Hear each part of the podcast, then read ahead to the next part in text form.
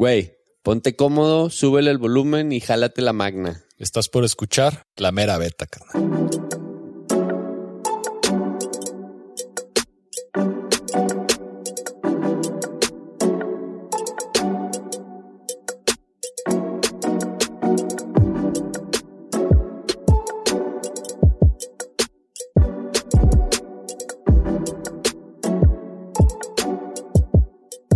La Mera Beta le agradece a Arcelia García y a The North Face México por los premios para el giveaway de este episodio.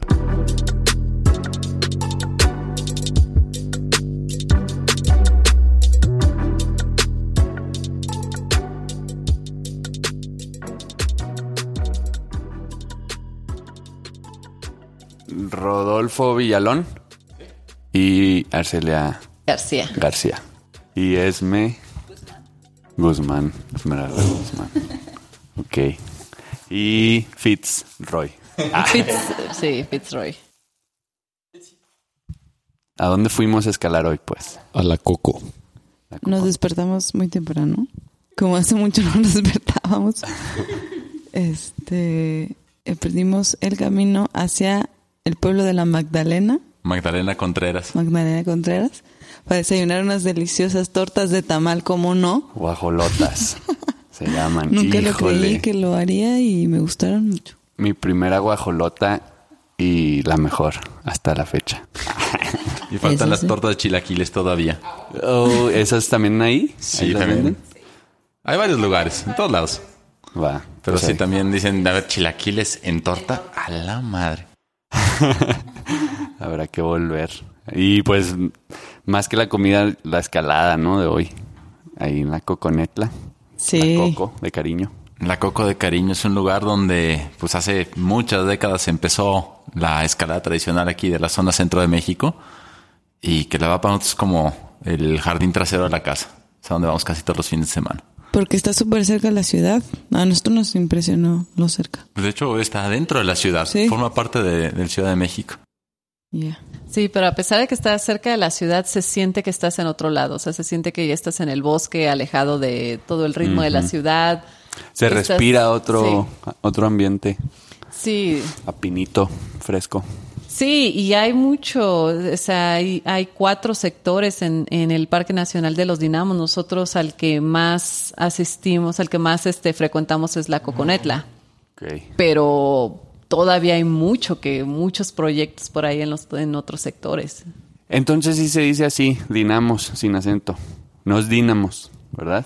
Pues nosotros le decimos dinamos. Dinamos. Sí, hay gente que le dice los dínamos, pero pues así cada quien. Ah, Yo no le vi ningún acento, entonces Sí, yo tampoco. dinamos. ok, ok. Bueno, aparte de, de estar acá para escalar, realmente la- el motivo de la visita a la Ciudad de México es tener esta conversación con Arcelia García, gran escaladora de TRAD. Y est- hemos estado platicando en semanas pasadas de dar esas betas para iniciarte en el TRAD. Y hoy que estuvimos con Rod y con Arcelia, lo, lo vivimos de primera mano. Realmente nuestra experiencia en TRAD es básica, muy básica. Y hoy aprendimos demasiado y pues fue un gran día. Y muchas gracias también por pasarnos las muchas mini betas. Todos estos detalles que platicábamos, ¿no? Que nos, que nos decía Arcelia, no, es que mira, metes el, el pie con el dedito gordo apuntando para arriba, luego como que bloqueas con la rodilla y ya te queda concha. Y ah, sí. Y Fanny, ah, qué, qué fácil, sí, claro. Y ay, ¿cuál? ya estando ahí. Es, Eso. es que es otro, es otro estilo y como que son muchos detallitos, ¿no? O sea, el, de- el detallito de- del terreno, el detallito de, o sea, todos los detalles que, que se necesitan para poner las protecciones bien, para acomodarte bien, más aparte la técnica. Entonces juntas todo esto y al, al principio parece que son demasiadas cosas que aprender, pero llega un momento en el que, ¡pum! O sea, como que se, todo se acomoda y se vuelve natural y es entonces cuando disfrutas la, la escalada trad en otro nivel. ¿Y tú, tú cómo fue que iniciaste en el trad? O sea, primero fue el trad o siempre lo tuviste claro o cómo, cómo llegó a tu vida, cómo te enamoró el trad. Me enamoró porque cuando tenía tres años escalando, yo empecé haciendo deportiva, pero como a los tres años de escalar, unas amigas y yo decidimos hacer el capitán en, en Yosemite. Entonces, para eso necesitábamos aprender trad, no sabíamos nada. Y nos aventamos nueve meses este, aprendiendo a, prote- a proteger y hacer maniobras principalmente. Entonces, digamos que dentro del trad está la escalada artificial y la escalada en libre. La escalada artificial, pues tú vas progresando sobre las piezas. La escalada en libre es la que necesitas la, la técnica de trad. Progresando significa que te vas jalando de las piezas. Y muchas veces también metes unas escaleritas de tela, los estribos, y los vas usando como si fueran escaleras literalmente para que vayas subiendo sobre las grietas.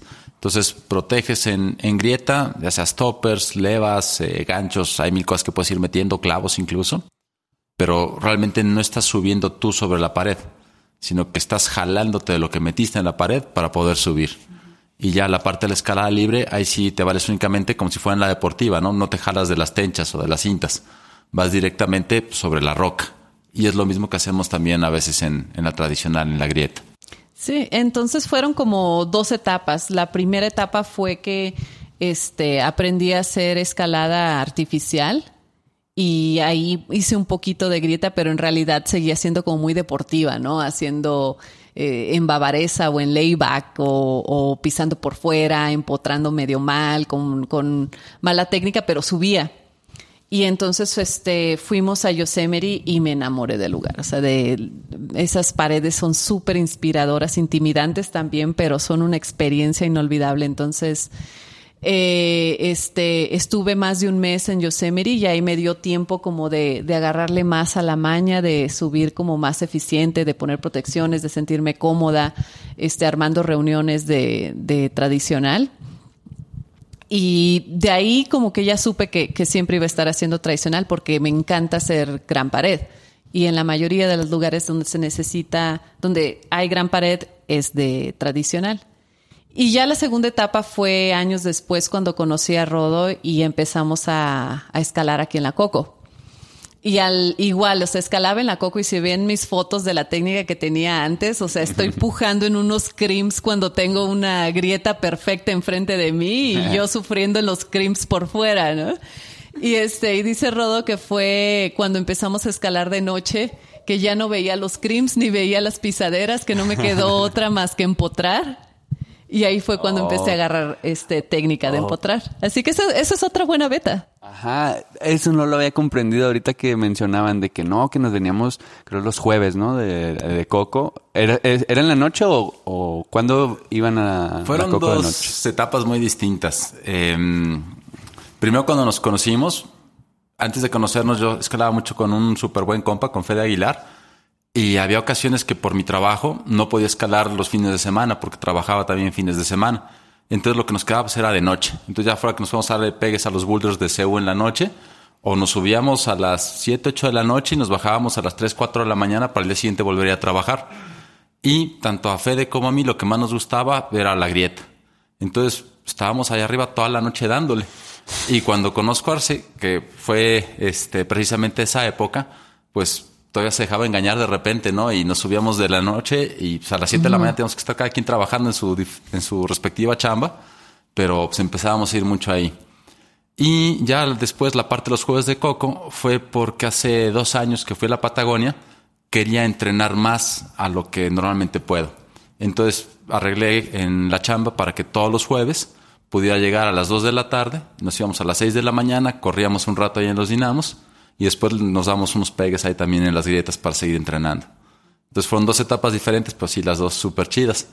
Y sí estuvo bien padre porque pues, Arce venía más de la deportiva, entonces de repente la veías ahí agarrando unos crimps y haciendo unos gestos que es que barro, yo de ahí ni de broma me puedo agarrar. Pero pues ahí estaba la fisura, ¿no? Entonces era, oye, pues, ¿por qué no metes las patas a la fisura?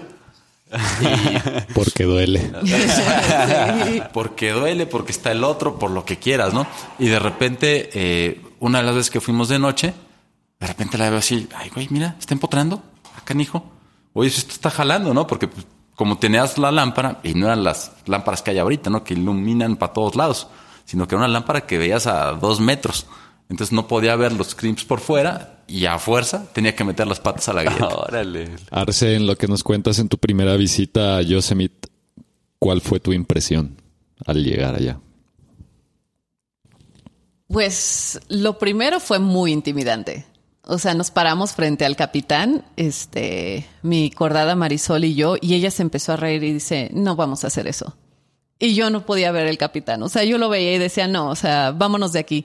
Sobre todo cuando vi, este, cuando me pasaron unos binoculares y, vi a los escaladores así chiquititos en un mar de granito dije, no, o sea, esto está demasiado arriesgado y, es, o sea, se ven tan pequeñitos, insignificantes y endebles que, que este, no, esto no es para nosotros. Pero, este, el mayor aprendizaje fue que tuve suficiente tiempo para aclimatarme, para aclimatarme no nada más en la técnica, sino em, emocionalmente. Entonces eh, hicimos primero una ruta que se llama la sur del Washington Column y nos fue fatal, o sea, fue una desorganización y las maniobras no nos salían bien, este, muy lento, nos atacaron unas abejas y, y este, y terminamos como con 12 piquetes cada quien. Classic. sí. Nos bajamos, o sea, hicimos como cinco largos y nos bajamos, fue como nuestra primera experiencia en Gran Pared. Pero después de un tiempo, este, le agarramos la onda más a, subir de, forma más fluida y nos subimos al Half Dome. Este, también la técnica estuvo mal en cuanto a la logística. Nos subimos con, con marranos y nos subimos muy pesadas y íbamos muy lento, pero la terminamos.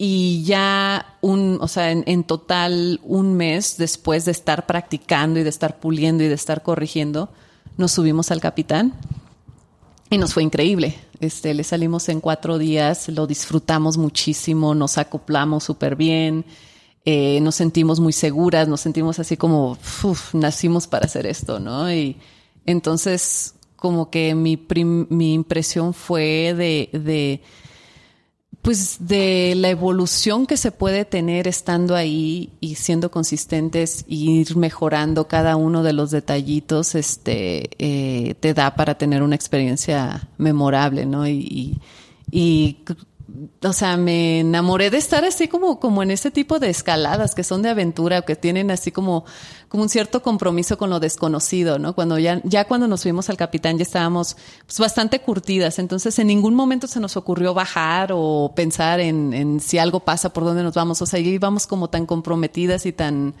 tan decididas que, que este, que fuimos resolviendo cada, cada situación a la vez y al final nos salió nos salió muy bien. Entonces, este, creo que eso de, de ir con suficiente tiempo para ir evolucionando, ir este, puliendo, ir creciendo como escaladora ya, ¿no?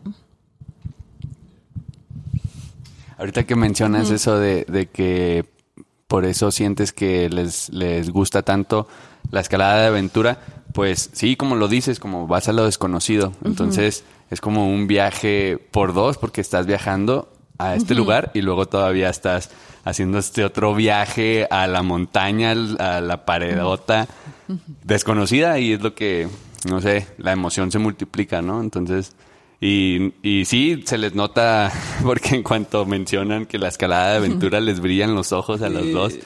Y, y ahorita se me hizo también muy suave que me comentaban, los dos lo han mencionado en todo el día de hoy, como que no, es que cuando conocí a Rodo, no, es que desde que conocí a Arcelia en el 2010, me parece, ¿no?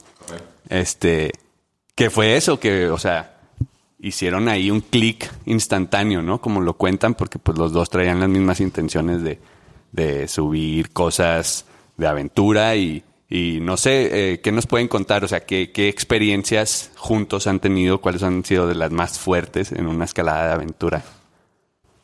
Pues cuando nos conocimos, el primer día que conocí a Rodo, lo conocí en la Coconetla, por cierto. O sea, es más, justo donde hoy estuvimos echando el, picnic, ahí, ahí fue donde nos conocimos. Abajo de la Marlon. Abajo de la Marlon Brando. Y este, y Rodo me dice, o sea, me estaba haciendo plática y me dice, si pudieras escoger una pared en el mundo, si pudieras escalar cualquier pared en el mundo, ¿cuál sería, no? Típica frase ligadora de escalador. No, y es parte de la historia, porque ya le había echado el ojo desde un año antes, más o menos.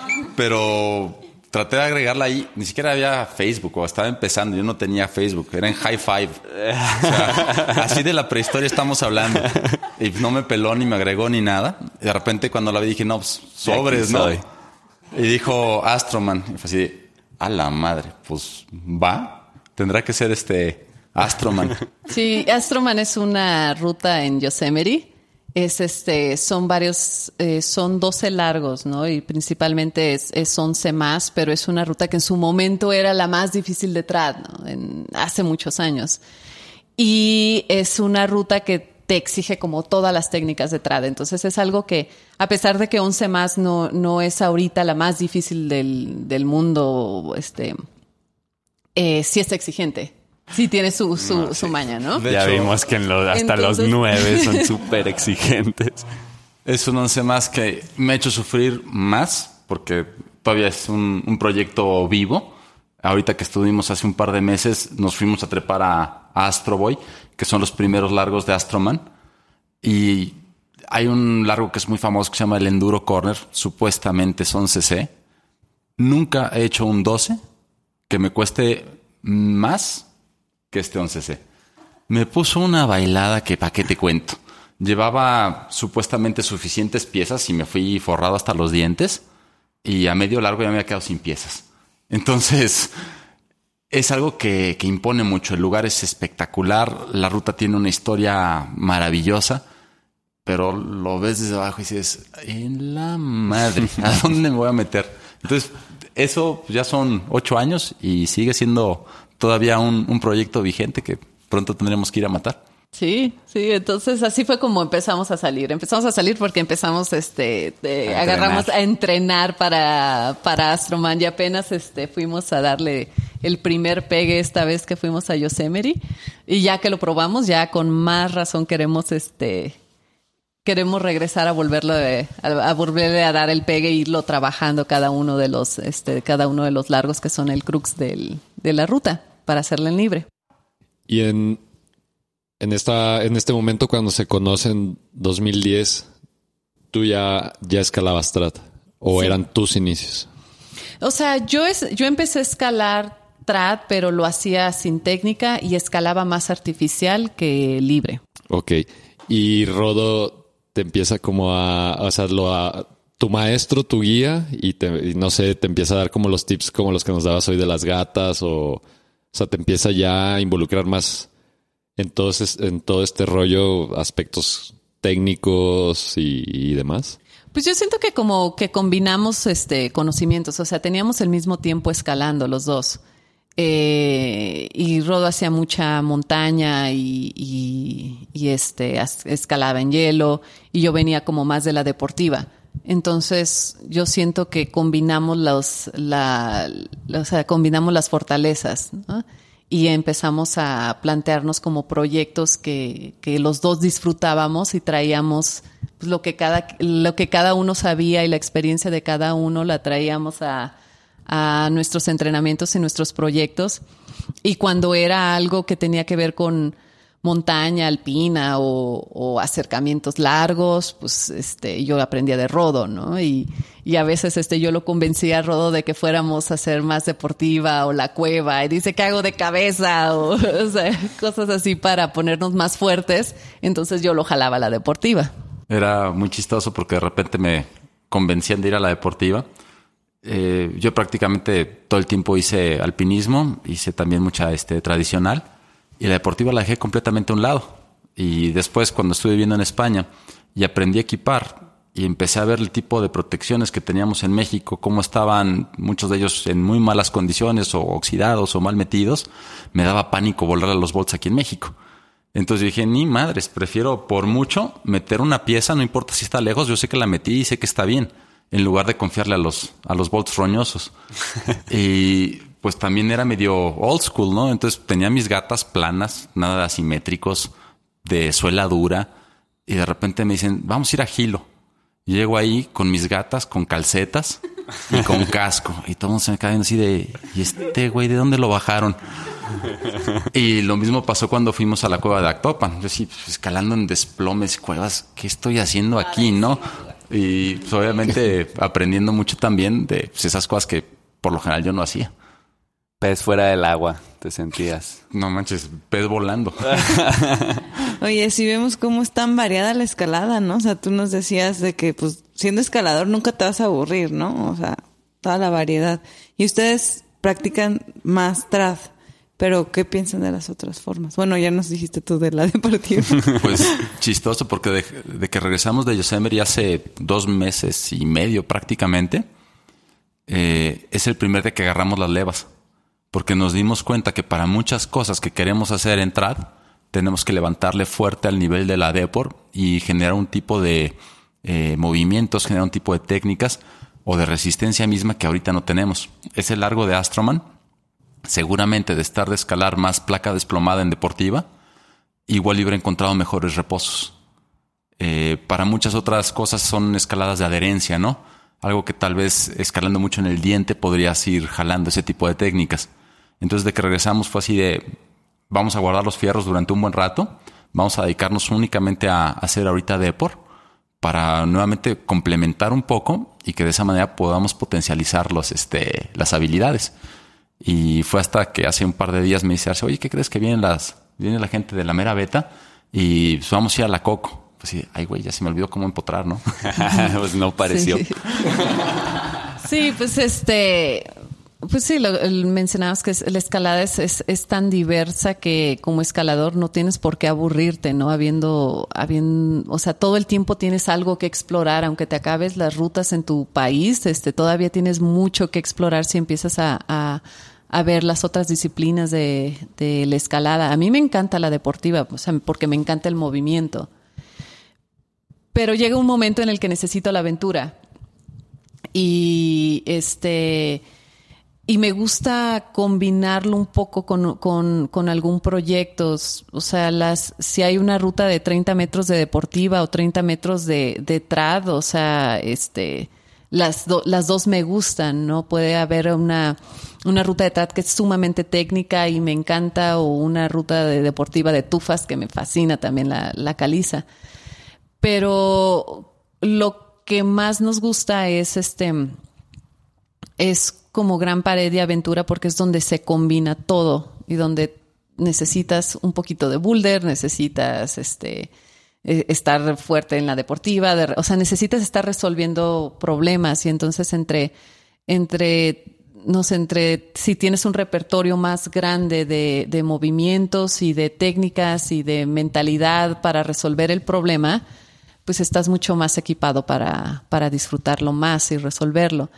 Entonces yo creo que yo creo que todos los juegos tienen su mérito y tienen su diversión. O sea, como que cada juego, no sé, cada disciplina tiene ciertas reglas y cierta forma de pensar y cierta forma de aproximarte al, al reto.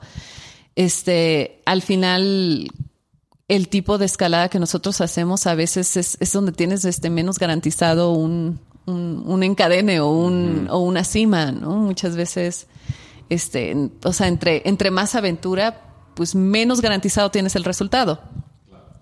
Entonces también hay que, hay que vivir como con ese desapego porque no siempre sale como queremos, ¿no? Es más difícil que salga como queremos. No, y, y ahorita que, que, decías de que diferentes como eh, mentalidades o perspectivas de cada escalador, dependiendo del tipo de escalada que, que en donde se desarrolle.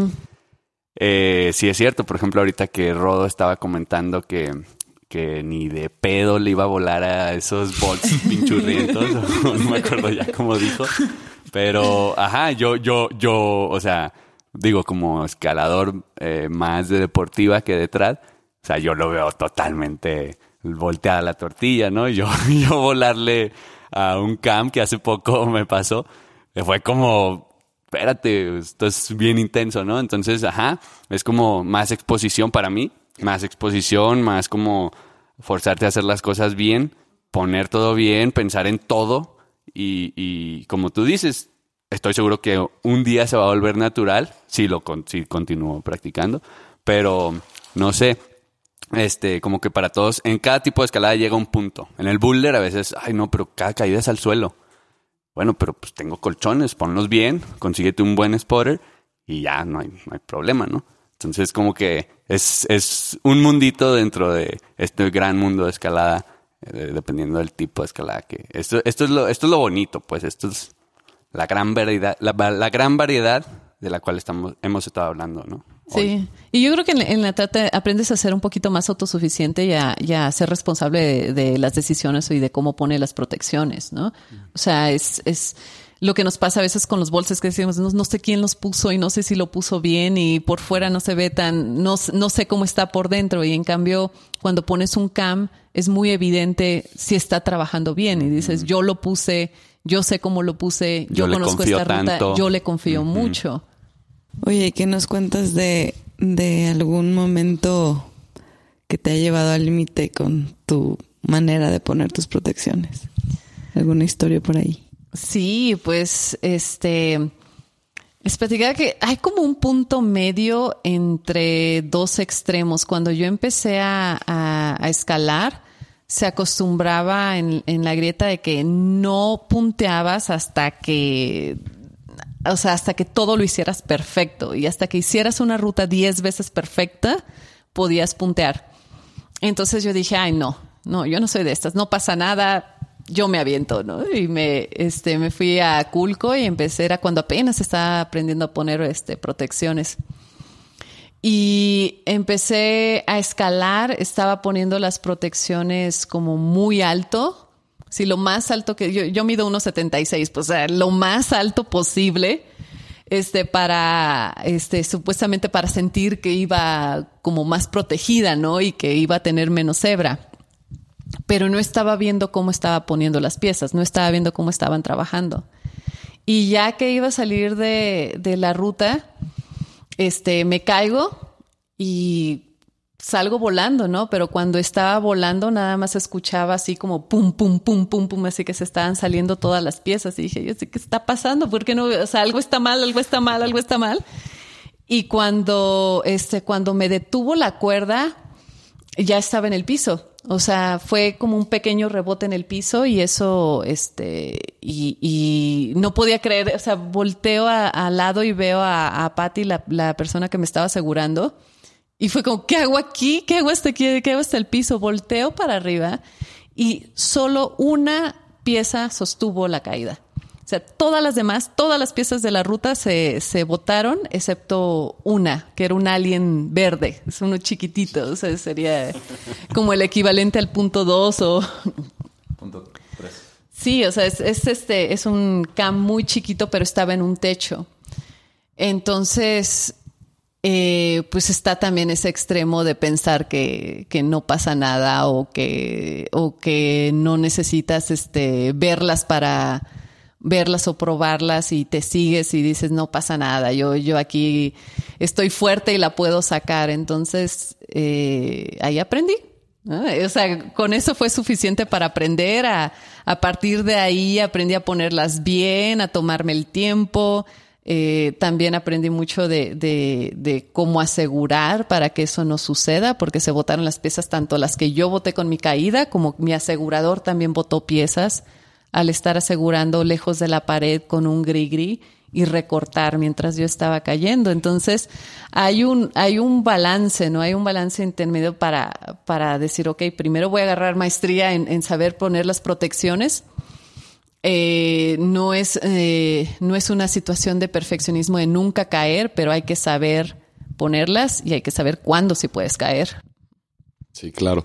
Y, bien importante, ajá, lo que mencionas del grigri, que te estaban asegurando con un grigri, eso yo no sabía, yo no, o sea, no tenía conocimiento de que importaba tanto el dispositivo con el cual te dieran, te, de- te dan belay, porque como sabemos el grigri se autobloquea, lo que me estaban comentando ustedes más temprano hoy. Entonces que con un ATC o con algún otro dispositivo menos autobloqueable, se podría decir, eh, ya el impacto va a ser menor en las protecciones, ¿no? La cuerda se va, se va, va a tener un poco más de, de no sé, de, de absorción o, ajá. Entonces, esto yo nunca había pensado, por ejemplo, y tampoco había pensado en lo que nos contaban de, de el lado de las levas, como las tortillas tienen su lado. de que, de que el- las levas que están por fuera van, Sí. van, van a la, a la superficie con más pared, ¿no? En la grieta. Esto yo nunca lo hubiera sabido si no hubiera venido a escalar hoy con ustedes. Cositas de estas son las que importan y las que queremos que todos nuestros podcast escuchas sepan. Y también algo bien básico, ¿no? O sea, no, no te puedes aventurar a, a, a decir, a creer o pensar que con el rack que traes es suficiente, ¿no? O sea, la planeación, la visualización y el, el, el incluso anticiparte a los movimientos y pensar, ah, ahí tal vez pues voy a estar recargado con mi cadera derecha y, y ahí voy a poner un 2, pues me lo pongo del lado izquierdo, ¿no? Para poder proteger, porque te le recargas a la pieza que necesitas y para quitártela ya es un gran problema. Sí, realmente la, la trata también te da un poquito esa de- ese punto adicional de aventura de la visualización, la preparación previa. Eh, si bien aprender a poner las piezas muchas veces lo haces eh, cuando estás a ras de piso, tal vez te prestan un rack y dices, a ver, voy a poner las 35 piezas que tengo en estos 5 metros cuadrados, ¿no? Y vas buscando y hay mucha información. Ahorita ya lo puedes ver desde YouTube, lo puedes ver en Internet por todos lados. O hay libros muy buenos. Yo aprendí a escalar, eh, no solamente atrás, yo aprendí a escalar de un libro. El libro de How to Rock Climb de John Long. Cuando le dije a mi papá que quería empezar a escalar, me dice, pues órale, ya te traje de, de este, de Estados Unidos un libro Para que aprendas. para que aprendas. Y entonces yo aprendí y ahí John Long, que fue el mentor de, de Lynn Hill, ponía la forma natural de subir una gran pared es por las este, líneas lógicas, que son las fisuras. Entonces realmente toda la escalada en libre surge de la escalada en grieta. Entonces para mí como que hizo clic inmediato, ¿no? Yo quiero escalar grietas, eso me va a abrir la puerta para mil cosas. Y en ese mismo libro venía cómo poner las piezas, venía cómo funciona un stopper, cómo funciona un excéntrico, cómo funcionaban los clavos, los pitones, en fin, todo. Y cuando por fin tuve lana suficiente para comprarme mi primer rack, que eran nada más ocho piezas, era así, ok, a ras de piso y las ibas poniendo y te colgabas, le brincabas. No, pues parece que sí queda, ¿no? Entonces, sobre prueba y error. Y de repente, pues, como nada más había ocho piezas, te dabas para arriba en una ruta que no sabías ni qué grado era. Y cuando estabas a la mitad así, en la torre, pues la que necesito aquí ya la puse allá abajo. No, pues te colgabas de la que tenías inmediatamente abajo. Y a ver, bájame, que tengo que quitar el 2 de allá abajo para ponerlo acá arriba. Y ya después, muerto de miedo, llegabas a la reunión, ponías el yoyo y le dabas 35 veces porque no querías volver a pasar el mismo miedo.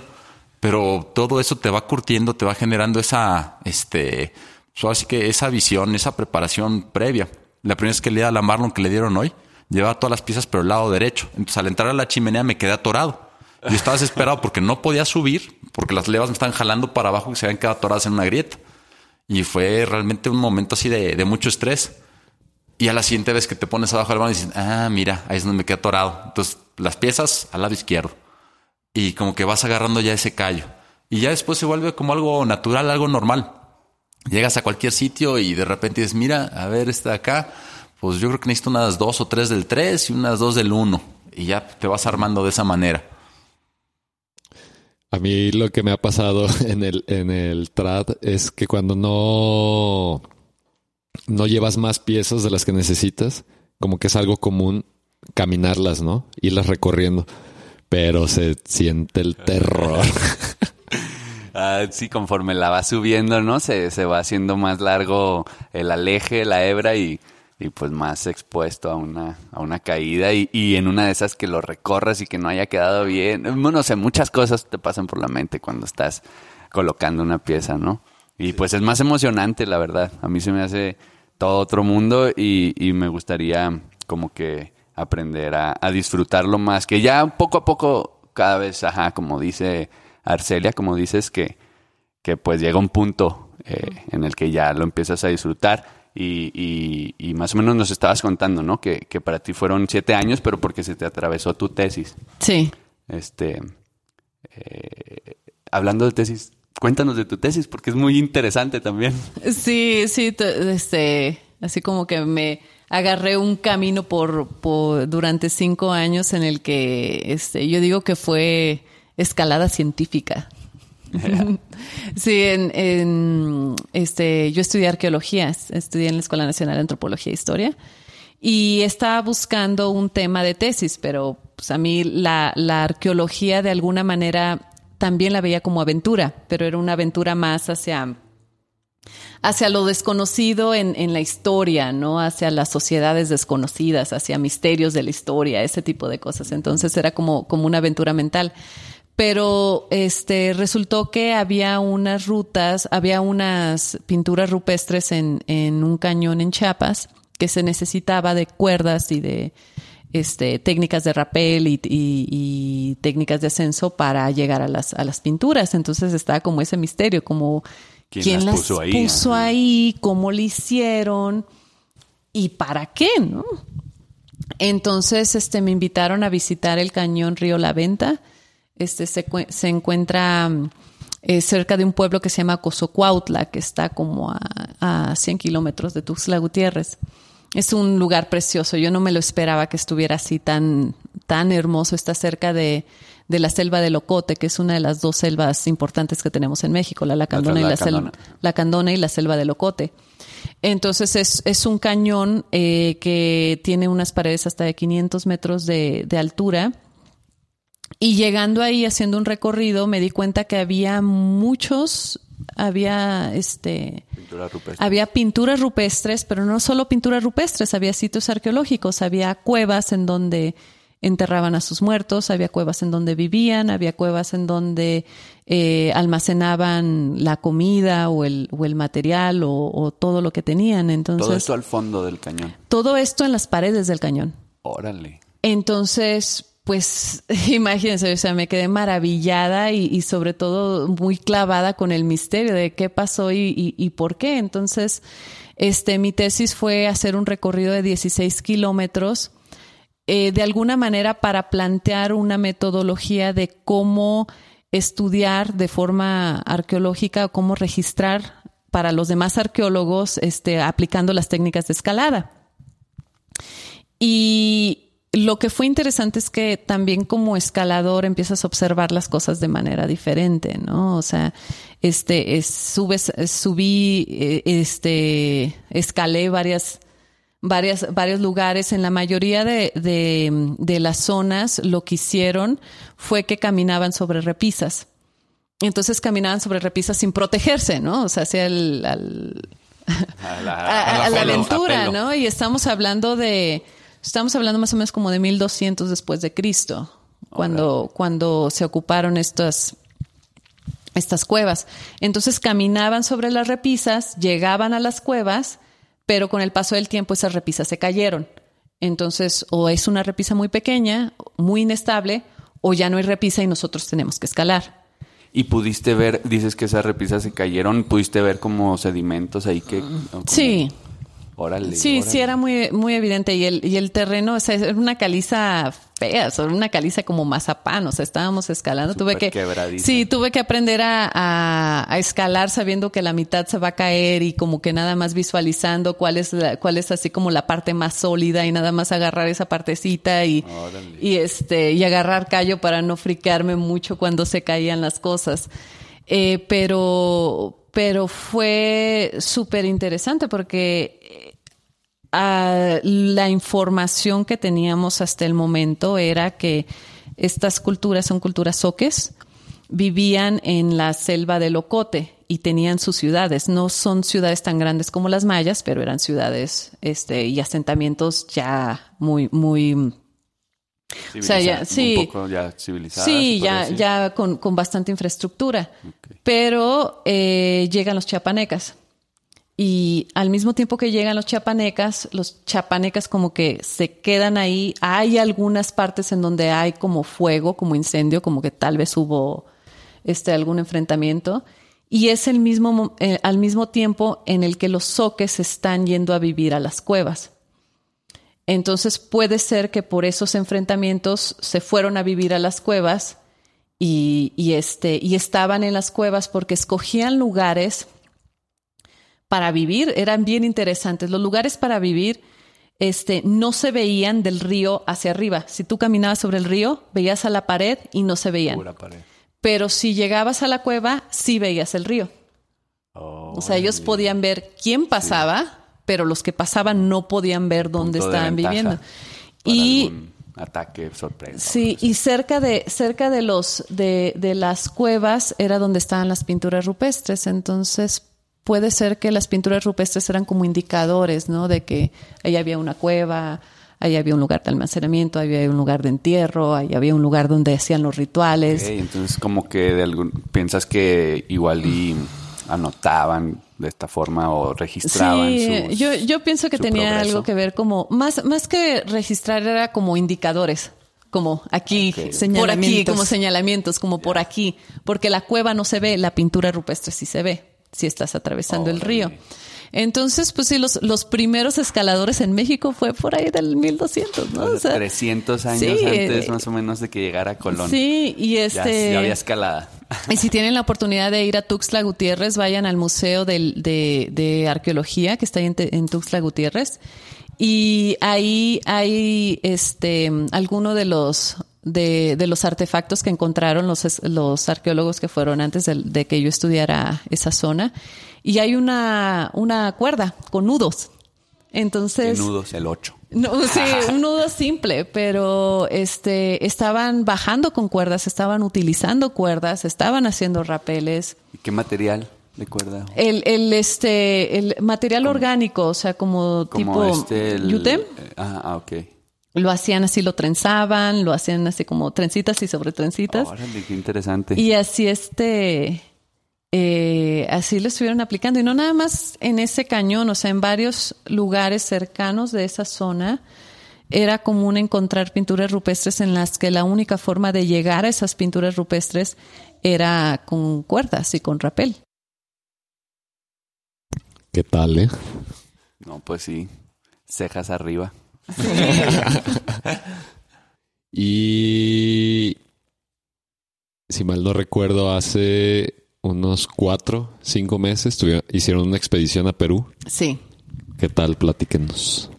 Ay, pues estuvo padrísima. Fuimos, este, fuimos a, a, a la Cordillera Blanca, apoyados por The North Face y Exposure, este, con equipo de Black Diamond y, y ropa de North Face. Entonces, este, eh, nuestro plan original era hacer la Esfinge, que es una, es una escalada de, de gran pared, pero ya en terreno alpino. O sea, está, es, está a 5000. cinco- La base está a 4800 y feria y ya la cumbre está arriba de los 5300 más o menos. Y realmente el lugar es impresionante. Cuando nosotros llegamos, tomas un taxi que te deja en la Laguna Parón, que es- ya simplemente estar ahí vale la Sí. pena. Es un lugar idílico, está impresionante. Atrás hay unas montañas increíbles.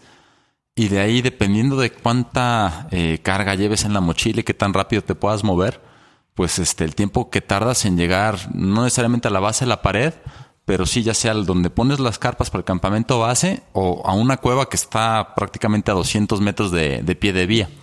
La verdad es que la cueva está increíble. Entonces, pues, si está desocupada, ni siquiera poner la tienda de campaña. Es un vivac así espectacular. Y bueno, en esa ocasión nosotros teníamos idea de pasar 10 días allá arriba. Y una de las ideas era hacer la ruta del 85, que es como la vía tradicional, la vía clásica de ahí, tal vez la más asequible. Y si daba tiempo, pues igual y probar alguna otra ruta más de artificial. Entonces decidimos cargar hasta con el perico, ¿no? Llevábamos, cuando nos fuimos a Perú, eran cerca de 120 kilos de material.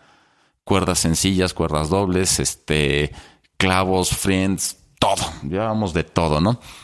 Y bueno, obviamente la bronca es que luego lo tienes que cargar. Más aparte, cargar la En comida y El el, agua. El agua. Bueno, el agua no, porque pues, Hay ahí- nieve. Exacto. De los nevados está fundiendo y es bien chido, ¿no? Porque pues no hay nieve cerca. Pero cuando vas caminando por las morenas glaciares, de repente escuchas así el sonido de agua. Tú ya sabes que debajo de alguna capa de piedras, pues hay agua, ¿no? Entonces te pones aquí a ver dónde se oye más cerquita, a mover bloques y ya encuentras ahí el, el agua. El, el pozo mágico. Eh, y está toda madre, porque en- encontramos uno que estaba así al ladito, al ladito, donde estábamos poniendo la, la tienda de campaña. Entonces teníamos nuestro campamento base súper bien puesto en un lugar protegido del viento, eh, con una vista al macizo de los Guandoy impresionante. Y este, y bueno, el agüita estaba ahí súper cerca. Pero bueno, obviamente nos fuimos encontrando también con muchas cosas, ¿no? Al momento de llevar tanto material, eh, contratamos a un par de porteadores para que nos ayudaran a cargar con todo eso. Entonces, cada quien íbamos con una mochila unos 35 kilos más o menos, entre comida, fierros, todo lo demás. Y ya de que llegas allá al campamento base dices, órale, esto está impresionante. Y además una sensación de soledad y de que estás en algo muy, muy remoto, ¿no? Al día siguiente vimos bajar a dos personas de Brasil que habían hecho la pared. Y después de eso, los siguientes ocho días, no había un alma. O sea, éramos nada más nosotros dos. Y todavía te da un poquito más esa sensación de que estás metido, o así que, este, hasta el fondo, ¿no? En el fin del mundo. Y también te das un poquito cuenta de lo pequeñito que eres y la fragilidad que, que tiene la vida misma, ¿no? Porque justo enfrente con los Wandoy constantemente están cayendo avalanchas, avalanchas y las escuchas, ¿no? Escuchas cuando se rompe el Serac y cómo va barriendo y si estás afuera tiene campaña hasta volteas y ves cómo barre la cara completa y dices, órale, esto en cualquier momento, ¿no? Y también de repente escuchas este, pues, caídas de roca y esas no están enfrente en los guandoyos, están arriba de tu cabeza, ¿no? Eh, muy cerca de la esfinge hay otras paredes y todo está sucediendo. Es un, es un escenario vivo, ¿no? Y pues ahí viene también la, la parte de la aventura. Uno de los temas que nos encontramos es que eh, pensamos que íbamos bien aclimatados, pero resultó que no. La altura de aquí de Sí. Ciudad de México no fue suficiente. Ni la altura ni la contaminación. Nosotros estábamos yendo a cada rato al Nevado de Toluca y decíamos, bueno, si la base de la pared allá son 4.800 metros, pues estamos a 4.600, 4.700 en el Nevado, pues no pasa nada. No, bueno, el oxímetro dijo lo, algo distinto. Lo Sí contrario. pasa. Entonces tuvimos que estar ahí unos días adicionales para aclimatarnos.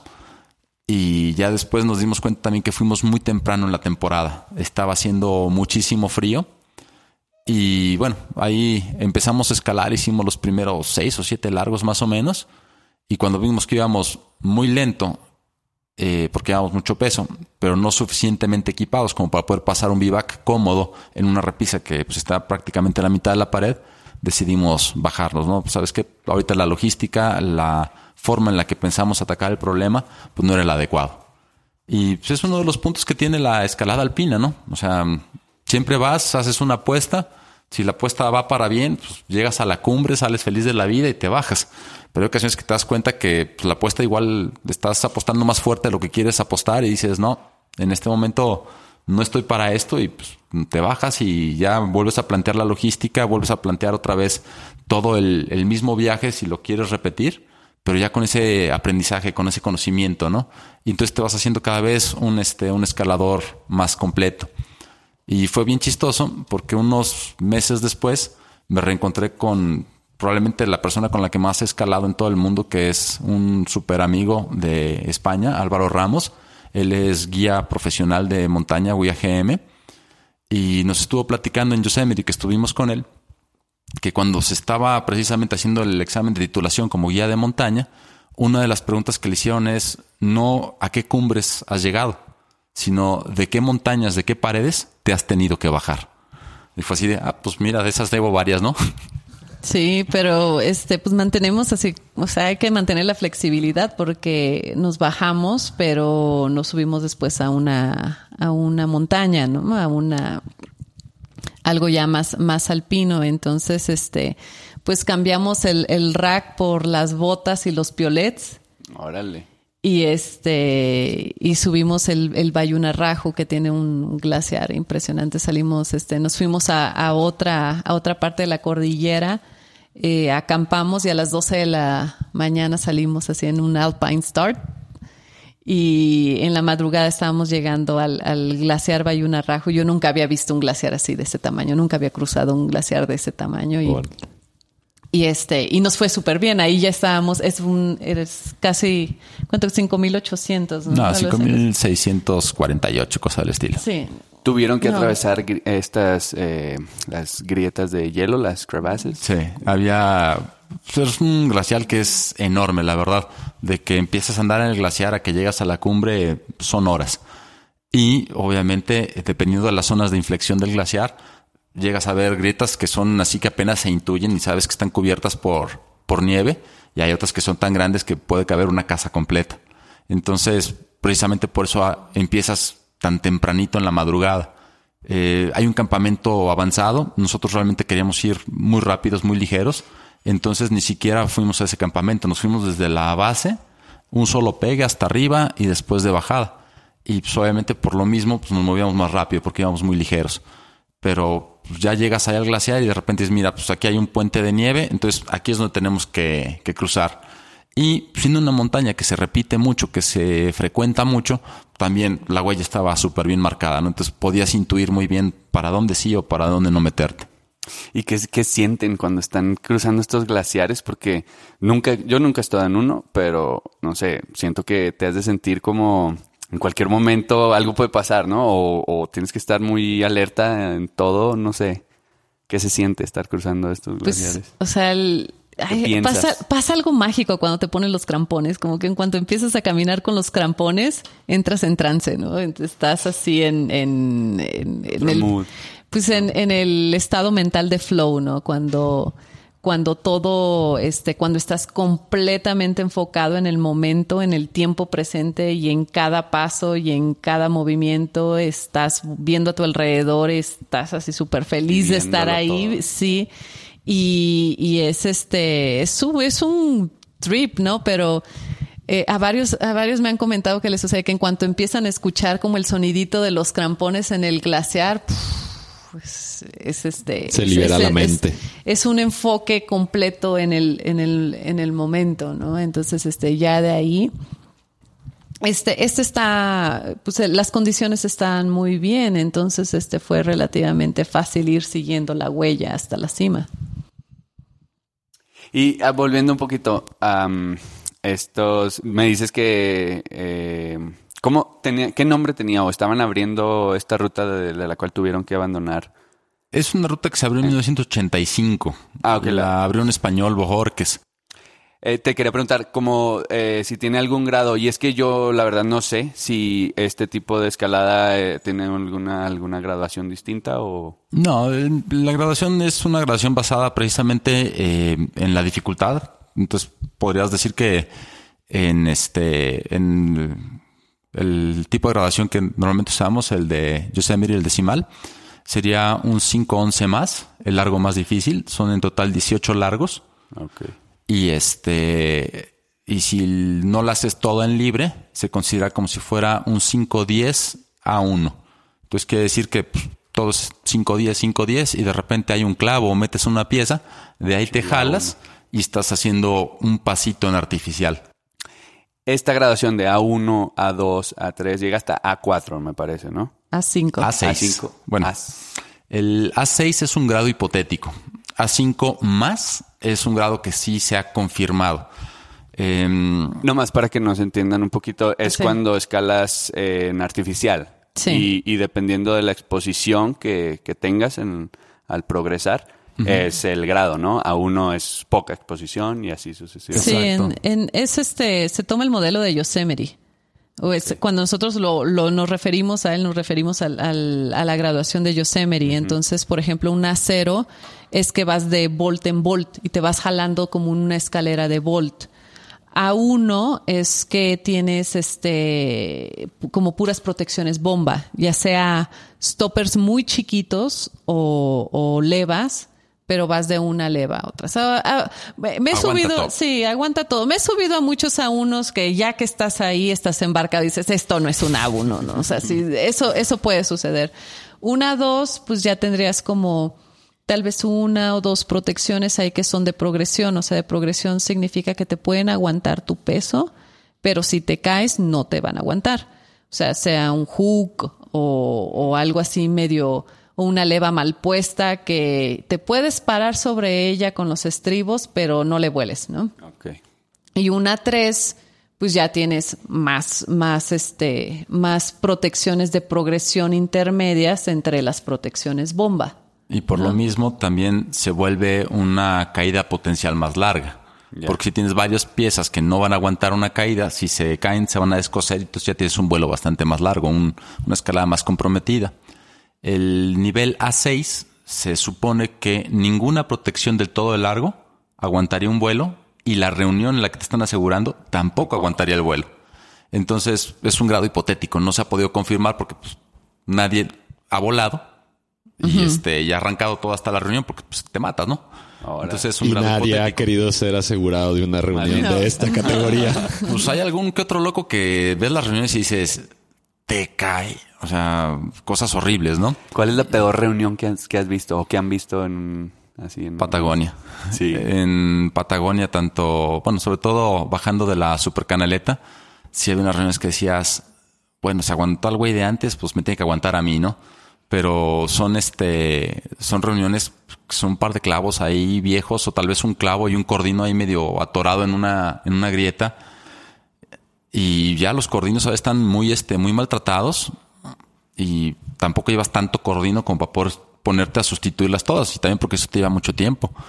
Y ya la única lógica es de, bueno, si aguantó al güey de antes, me aguanta a mí, ¿no? Y vas para abajo. Y no tienes ni idea de la última vez que se usaron, ¿no? ¿O sí? Mm, Mira, en una ruta como en este, en la supercanaleta, tiene que haber sido relativamente hace poco porque es una ruta muy, muy, muy transitada. Pero, por ejemplo, este, los rápeles de la hoja negra de Peterey en este, en los Alpes, es la arista más larga que tiene toda la cordillera del macizo del Mont Blanc. Empiezas escalando en Italia, llegas a la cumbre del Mont Blanc y bajas por Francia. Y este, uno de los, de los puntos ahí es que son casi 500 metros de rápeles, muchos de ellos son desplomados. Y sí es un tema, ¿no? Porque son clavos roñosísimos. De hecho, no aquí que estamos en, en casa de Zapaz, sino en mi casa. Tengo un clavo precisamente que ahí se salió. Órale, y este. te lo trajiste. Sí, o sea, vas a chaparlo y psh, te quedas con él en la mano y dices, ok, este va a ser que no me aguanta, ¿no? y fue un momento muy estresante porque llevábamos cuerdas dobles, las que usamos para alpinismo, y del terreno tan inestable que estaba, que cuando llegamos a la parte baja de esos rápeles, pues las dos cuerdas tenían ya un trancazo que le habían dado la roca, y entonces en lugar de tener dos cuerdas de 60 metros, estaban machucadas como a 40, 45 metros, y ya era así, a ver, una punta mala para ti y una punta buena para mí. y otra punta mala para mí y otra punta buena para ti. Porque tampoco podías este, cortar las cuerdas, porque más adelante en esa misma ruta hay más rápeles. No llegas luego. Y no sabes si con cuerdas de 40, 45 hubieras llegado. Entonces, sí son momentos que dices, uy, en la torre. Decisiones. Y los cordinos, por ejemplo, que estaban ahí, o sea, están totalmente colorados, ya son blancos.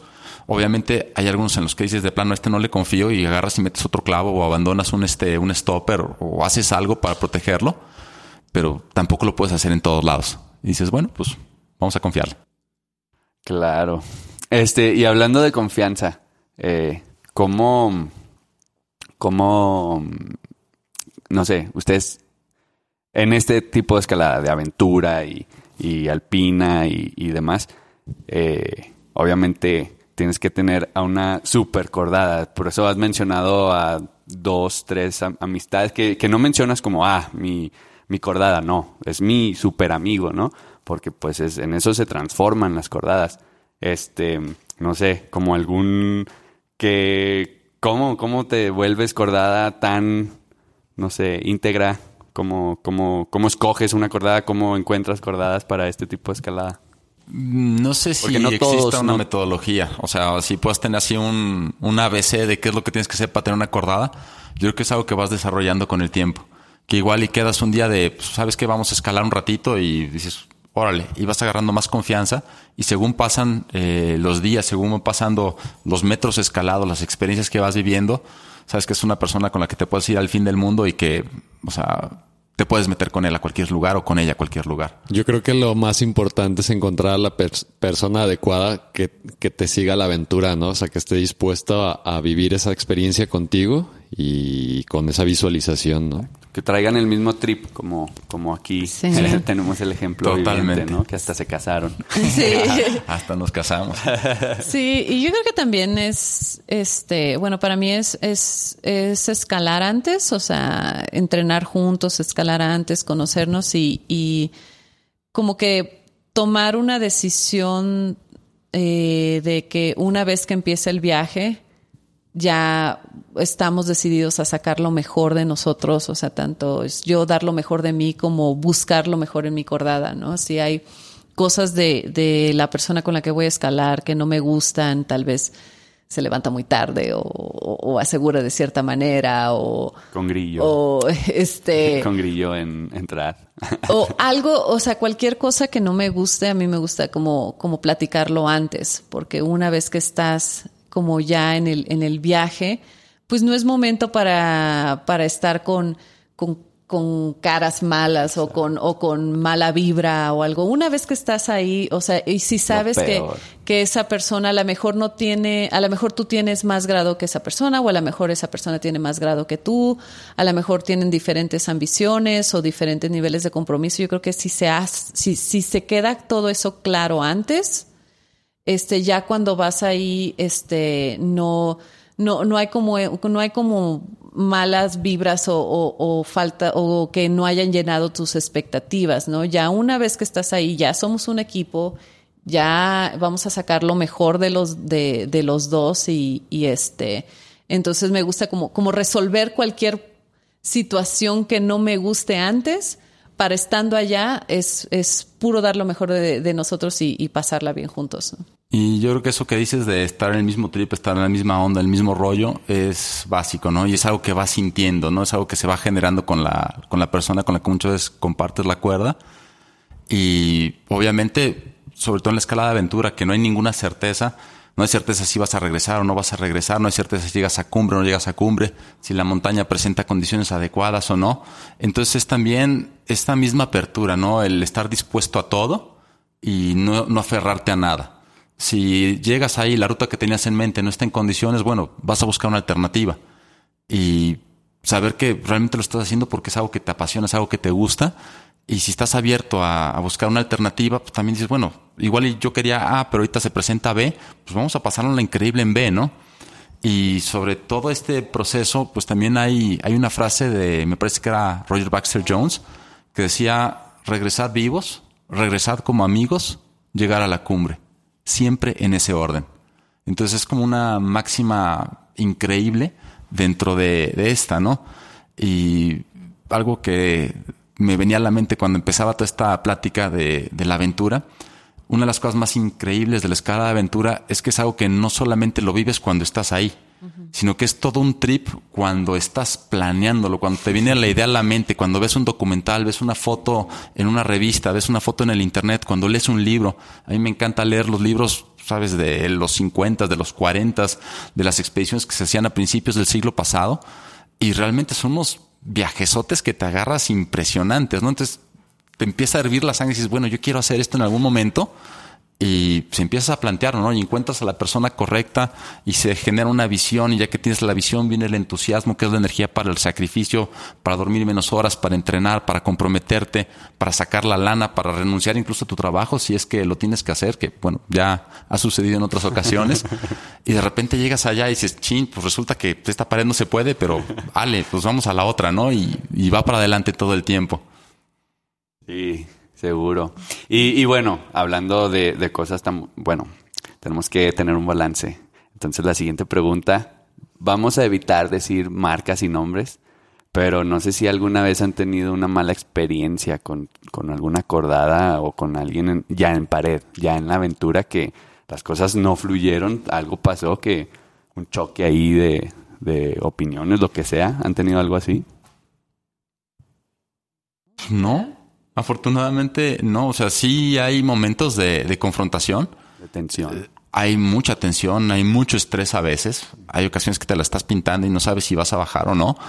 Y sí, sí que hay mucho estrés, pero creo que si todo lo anterior lo hiciste bien, entonces es un momento donde haces de, este, de tripas corazón y sale adelante, ¿no?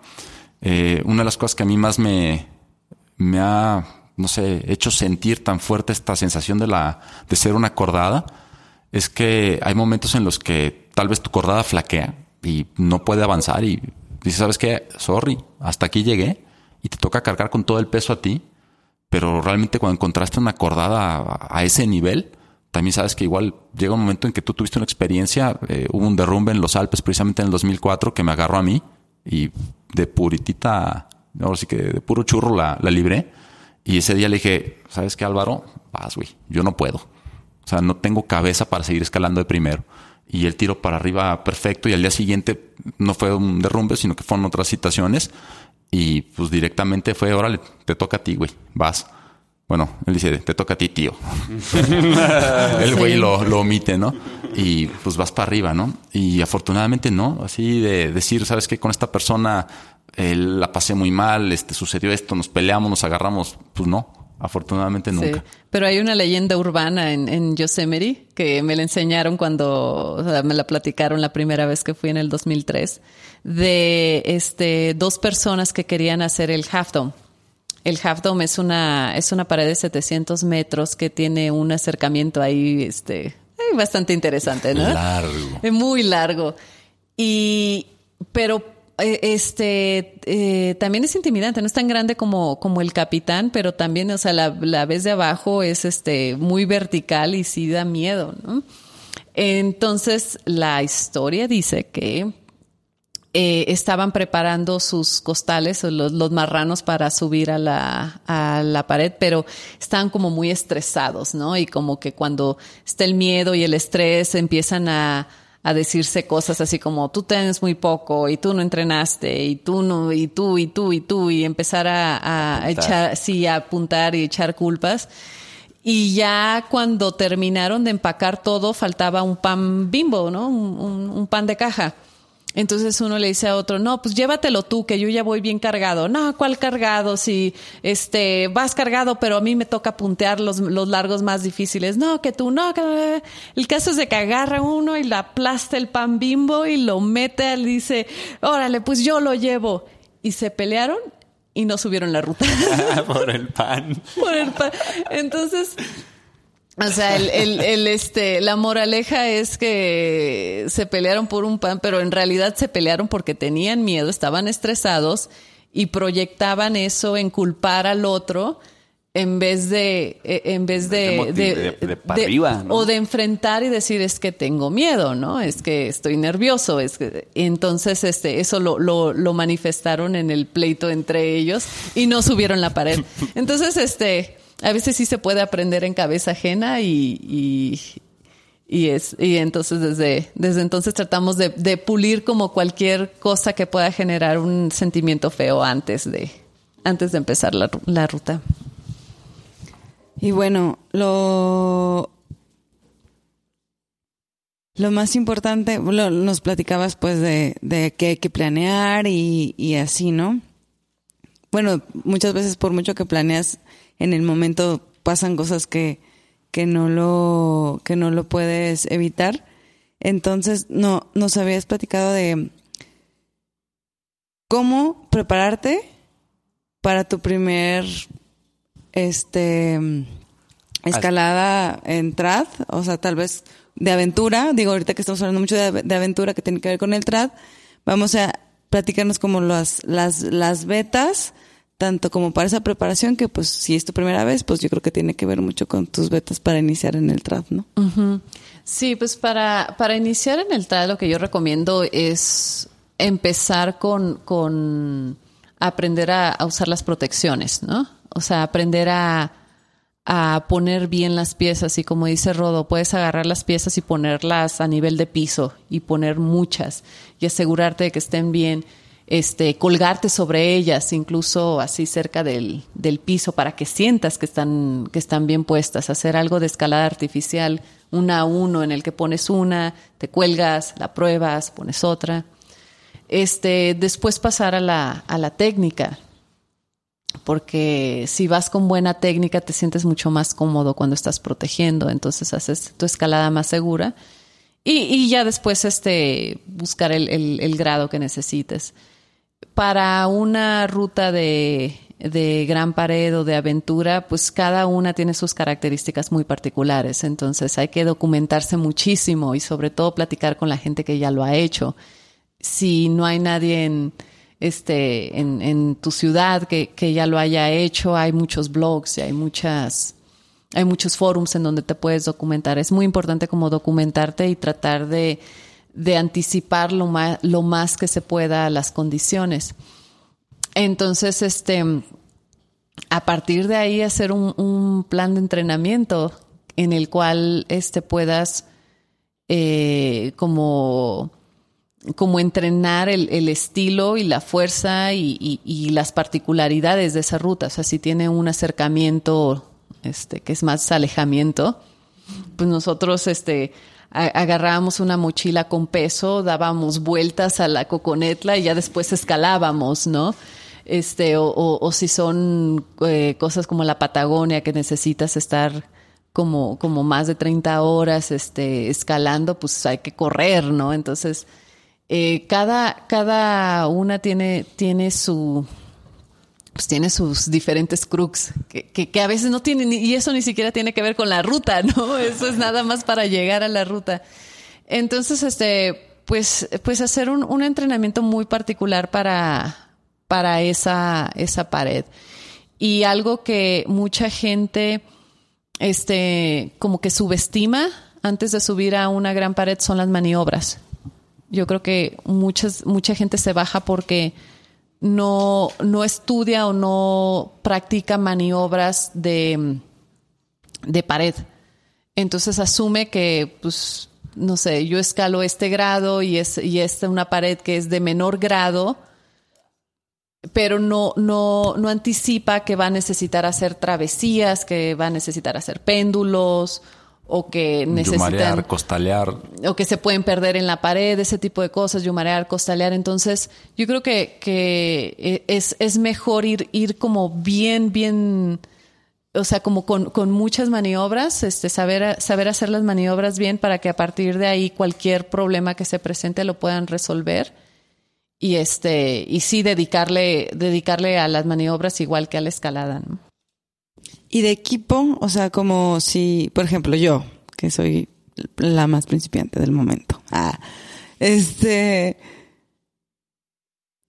¿qué me recomendarías de que, por ejemplo, hoy, hoy aprendí las gatas, ¿no? O sea, tienen que ser unas gatas que aguanten la torcida del pie, o sea, porque pues sí duele, ¿no? Entonces, ¿qué más cosas podrían, podrían ser ahí importantes? Igual y como básicos, eh, precisamente porque estás saliendo de la zona de confort, ahora estás haciendo algo distinto a lo que estás este, acostumbrado, el darte chance, el pasarte chance de estar un poquito más cómodo, cambiando el tipo de gatas, el voy a estar mucho tiempo colgado, entonces te pones un arnés que sea más cómodo, igual no es tan ligero, pero sí, o sea, estás muchas horas ahí colgado, que te sea más, este, más confortable, ¿no? Eh, entonces depende mucho qué es lo que tengas en mente, con quién vayas a escalar y si la persona con la que vayas a escalar igual ya tiene todo el rack, ¿no? Entonces si ya tiene todo el rack, pues ya no tienes que preocuparte por eso. Si no, pues sí es cosa de ir empezando poco a poquito. Cuando yo empecé, pues fueron ocho levas las que me alcanzó para comprarme y un juego de stoppers. Y curiosamente, 18 años después, de las ocho levas me han de quedar unas seis o siete de las originales y siguen rifando súper bien, ¿no? Eventualmente les cambias las cintas, lo que sea, le das un buen mantenimiento, las lavas, les pones su lubricante, todo, y te pueden durar para toda la vida. Pero, por ejemplo, así, en puntos eh, fundamentales. Yo soy medio freak y prácticamente yo hago boulder con casco. Ahí estoy exagerando un poco, pero sería capaz de hacerlo en, en ciertas circunstancias. Entonces, la verdad me ha tocado ver chorro de circunstancias en donde la ausencia de un casco generó una situación mucho más grave o incluso trágica cuando un casco hubiera resuelto todo el tema, ¿no? Entonces, yo sí soy así de casco. A donde sea, casco. Eh, otro que para mí es muy, muy importante, sobre todo si estás haciendo ya mucha grieta, eh, cómprate zapatos que te vayan cómodos. El que te queden acá súper recortados, lo único que va a hacer es que te salgan lágrimas y vas a acabar odiando la grieta porque te va a doler mucho. Entonces, unos zapatos tal vez no tan chicos, sino que simplemente estén al puro tiro. Y por ejemplo, para grietas, por lo general, yo recomiendo hormas que sean más planas y que sean suelas duras, para que al momento que lo estés torsionando no genere tanta este eh, tanto dolor. Y uno de los puntos chistosos es que a veces decimos, ah, es que así no siento la roca. Confíale. O sea, cuando son normas rígidas, a las arruguitas más pequeñitas tienen muy buen, eh, muy buen canteo. Entonces, igual y no lo sientes tanto como si tuvieras unas formas blandas, pero se va a quedar, ¿no? Incluso algunas gatas de las que se usaban antaño y que todavía son, este, todavía se siguen haciendo y que son muy buenas, llegaban a tener hasta una pequeña tablita en la suela para que fueran todavía más duras, ¿no?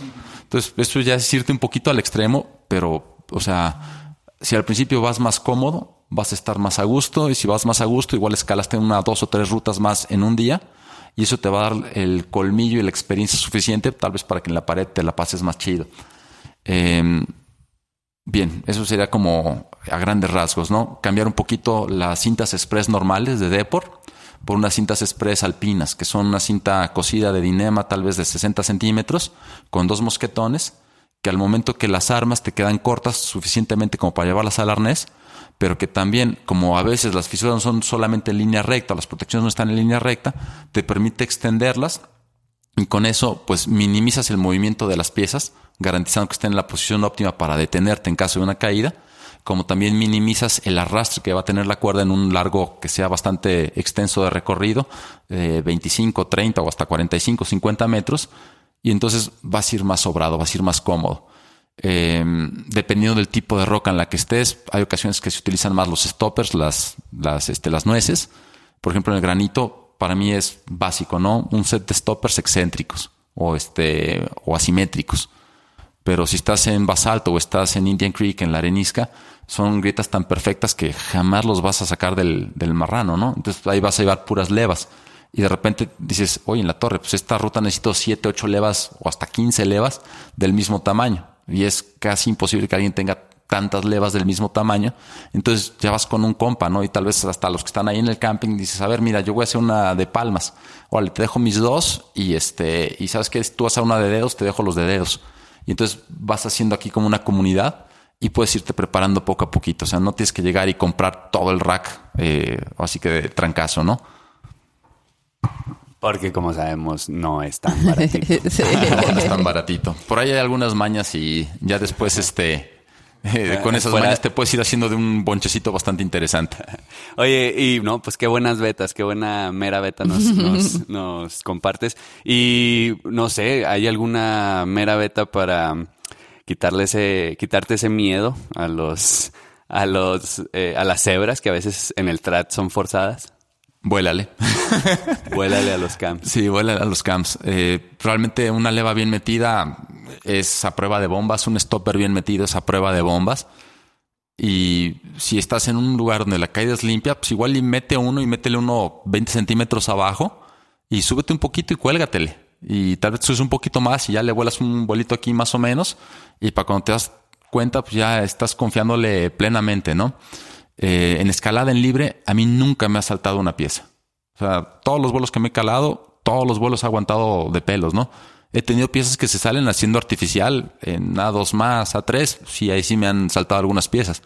Pero en escalada en libre, todas han aguantado los vuelos. Y por lo mismo lo que hablábamos hace rato, ¿no? Familiarízate con el equipo, aprende a ponerlo chido, tal vez incluso a ras de piso, y poco a poquito le vas confiando y ya después sabes que si lo metiste, esa cosa va a jalar, ¿no? Para, mí, para mí yo creo que la, la beta es este eh, invertirle a la técnica. O sea, muchas veces le, podemos salir porque estamos fuertes o, porque por ahí agarramos un crimp o algo así. Pero este, yo le invertí mucho a la, a, la técnica haciendo incluso repeticiones en yo-yo y, y, y, este, y me agarraba así subir y bajar, subir y bajar hasta que este, hasta que me sentía muy cómoda. Entonces, las veces que me, que me he aventado así como hebras en, en, en la grieta, voy muy confiada en los empotres.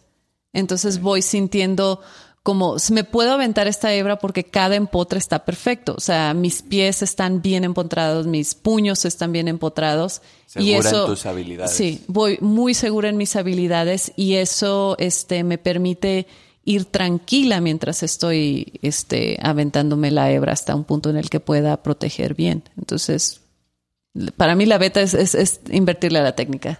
No, pues sí, sí, sí lo pudimos apreciar el día de hoy. Vámonos de noche al escalón. Vámonos de noche, sí, esa también es una muy buena beta, ¿eh? no, y la verdad yo sí, la bueno, en el escalón solo he hecho una ruta. Este, pero sí se me hizo muy distinto. La Coco sí, bueno, ustedes nos lo dijeron, ¿no? Es el lugar para, para aprender. Entonces, para los que estén pensando en incursionar en, el trad, este, pues sí dense una vuelta a la Coco, ¿no? Sí. Definitivo, la Coco es un lugar y pues la invitación obviamente para cualquier persona que quiera, que quiera venir que es muy noble. O sea, las piezas quedan a prueba de bombas, eh, las grietas, la roca es muy blandita en el sentido de que no te muerden, no te lastima, eh, es más fácil encontrar qué pieza vas a meter.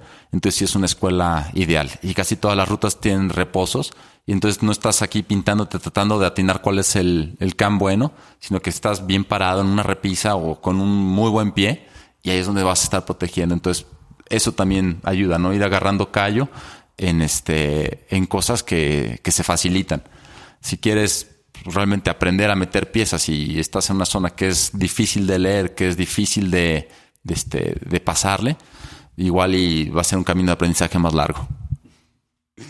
Más rudo también. Eh, sí. Este, no, pues eh, excelente. Yo creo muchísima información que nos han compartido es de alto interés para, para muchos escaladores y no escaladores, a lo mejor también. Muchas cosas interesantes como tu tesis en, en Chiapas. Este, pues no sé, ¿alguna otra cosa que quieran agregar?